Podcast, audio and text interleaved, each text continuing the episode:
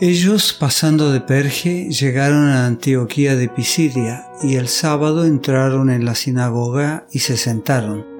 Y después de la lectura de la ley y de los profetas, los principales de la sinagoga mandaron a decirles, Varones hermanos, si tenéis alguna palabra de exhortación para el pueblo, hablad. Hechos capítulo 13 versículos 14 y 15.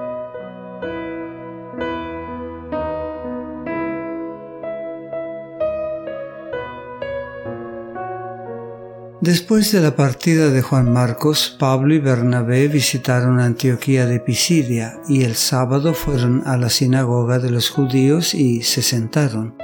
Después de las lecturas acostumbradas de los libros de Moisés y de los profetas, los que estaban a cargo del servicio les mandaron el siguiente mensaje. Hermanos, si tienen alguna palabra de exhortación para el pueblo, hablen. Al ser invitados así a hablar, Pablo, levantándose, hecha señal de silencio con la mano, dijo, Varones israelitas y los que teméis a Dios, oíd. Entonces predicó un mensaje maravilloso. Comenzó relatando la manera en que Dios había tratado a los judíos desde su liberación de la esclavitud egipcia y cómo se les había prometido un Salvador de la descendencia de David. Pablo declaró audazmente, de la descendencia de éste y conforme a la promesa, Dios suscitó a Jesús por Salvador para Israel. Antes de su venida predicó Juan un bautismo de arrepentimiento a todo el pueblo de Israel, mas cuando Juan terminaba su carrera, dijo, ¿Quién suponéis que soy? No soy yo él mas he aquí que viene tras mí uno de quien no soy digno de desatar el calzado de sus pies. Capítulo 13 versículos 16 al 25.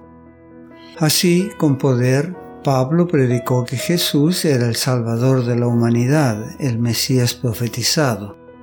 Habiendo hecho esta declaración, Pablo continuó, Varones hermanos, hijos del linaje de Abraham, y los que entre vosotros teméis a Dios, a vosotros es enviada la palabra de esta salvación, porque los habitantes de Jerusalén y sus gobernantes, no conociendo a Jesús ni las palabras de los profetas que se leen todos los sábados, las cumplieron al condenarle. Versículos 26 y 27. Pablo no dudó en decir claramente la verdad sobre el rechazo del Salvador por parte de los dirigentes judíos, y sin hallar en él ninguna causa digna de muerte, declaró el apóstol, pidieron a Pilato que se le matase, y habiendo cumplido todas las cosas que estaban escritas acerca de él, bajándolo del madero, lo pusieron en el sepulcro. Mas Dios le levantó de los muertos, y él se apareció durante muchos días a los que habían subido juntamente con él de Galilea a Jerusalén, los cuales ahora son sus testigos ante el pueblo. Y nosotros también os anunciamos la buena nueva de que la promesa hecha a nuestros padres, Dios la ha cumplido a los hijos de ellos, a nosotros, resucitando a Jesús, como está escrito también en el Salmo segundo, Mi Hijo eres tú, yo te he engendrado hoy. Y en cuanto a que le levantó de los muertos para nunca más volver a corrupción, lo dijo así, Os daré las misericordiosas y fieles promesas hechas a David.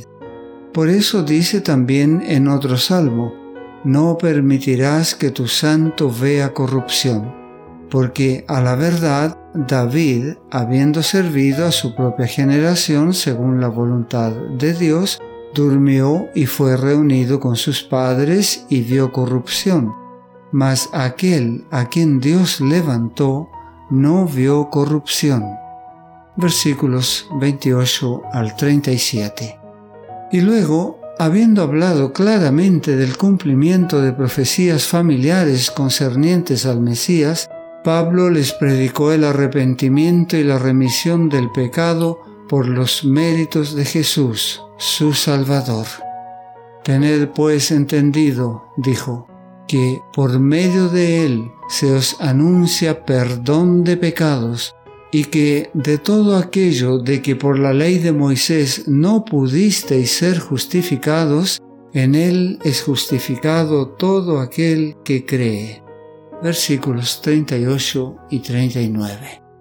El Espíritu de Dios acompañó las palabras que fueron habladas y fueron tocados los corazones.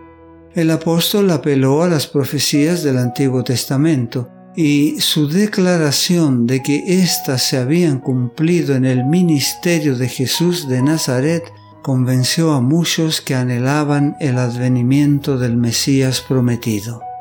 Y las palabras de seguridad del orador de que el Evangelio de la salvación era para judíos y gentiles por igual infundió esperanza y gozo a aquellos que no se contaban entre los hijos de Abraham según la carne.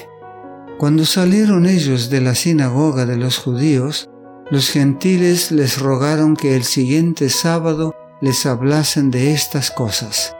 Habiéndose disuelto finalmente la congregación, muchos de los judíos y de los prosélitos piadosos que habían aceptado las buenas nuevas que se les dieron ese día, siguieron a Pablo y a Bernabé, quienes, hablándoles, les persuadían a que perseverasen en la gracia de Dios.